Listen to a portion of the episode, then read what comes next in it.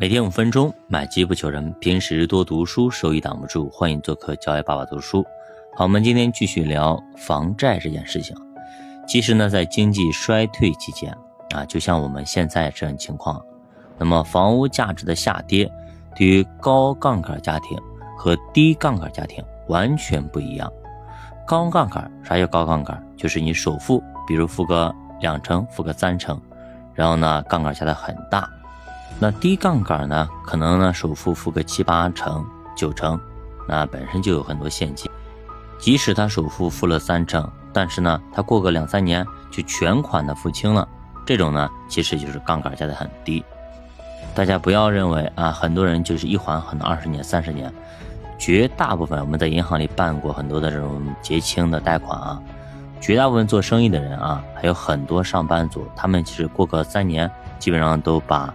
房贷全部结清，那作者也说，通常高杠杆家庭啊都是比较穷的，自己的全部财富几乎都在这套房子上了，一旦市场崩溃，他们几乎是万劫不复。我们也看到过很多的悲剧，什么把首付跌没了，还倒欠银行一大笔钱，等等等等，但此时后悔也无济于事。这让我想起了那个燕郊地区的一个人，当时他好像是还了好几年的房贷，然后他说还的房贷我不要了，这个首付钱我也不要了，现在把这个钱卖掉，但是呢还是没人买，为啥？因为还是贵。作者说很多人还是受害者的心态，我就想买个房子，有个家，有什么错？其实呢买房子没有错。想有有个家也没有错，但是呢，我们不得不承认，就是结果得由自己来承担。这个杠杆加的实在是太大了，这就是现实。不管是不是你的错，这个后果只有你来承担。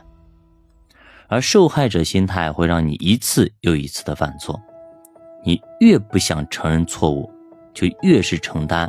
没完没了的损失，所以在现实面前最好别嘴硬，尽快认错，提高认知，降低损失，尽量未来别犯这么大的错。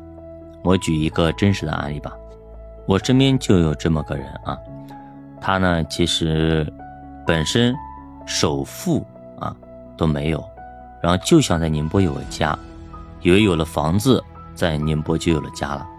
所以呢，首付啊，全部是贷款贷的，首付全部是贷款贷的，借的钱。然后呢，买了套房子，现在过去应该四年了吧？啊，应该四年了。结果这几年经济的疫情等等啊，使他们家压力非常非常大，夫妻两个人全部工资加起来还房贷还不够。还要去借钱，什么信用卡等等啊，所以这个窟窿是越来越大，越来越大，整个家庭啊过得是磕磕巴巴的。但是都到了这种程度了，他们还是不愿意把房子给卖掉。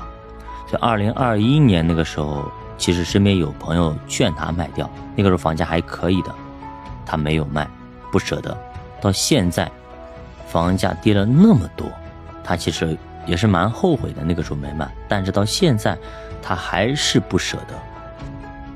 咱们不去辨别对错，只说这么个事儿，确实房子把很多家庭压得很累，很累。楼市暴跌的影响远大于股市，还是因为楼市有杠杆，大家都是借了债的。作者也说。科技股泡沫造成的家庭财富损失，其实并未对家庭消费支出造成多大的影响，但是楼市暴跌，经济立马就不行了，出现了严重的衰退。你再怎么刺激经济，再怎么出台利好政策，你看看去年出了多少利好，有用吗？一点用都没有，不但没有用，还给股市带来了下跌的影响。其实这也给我们提了个醒。之前我们觉得楼市下跌，股市上涨，这样就能够对冲负面心态的影响，从而拉动经济的复苏。但是如果按照作者的研究，可能未必如此。股市上涨所带来的效应，远不如楼市下跌带来的痛苦更大。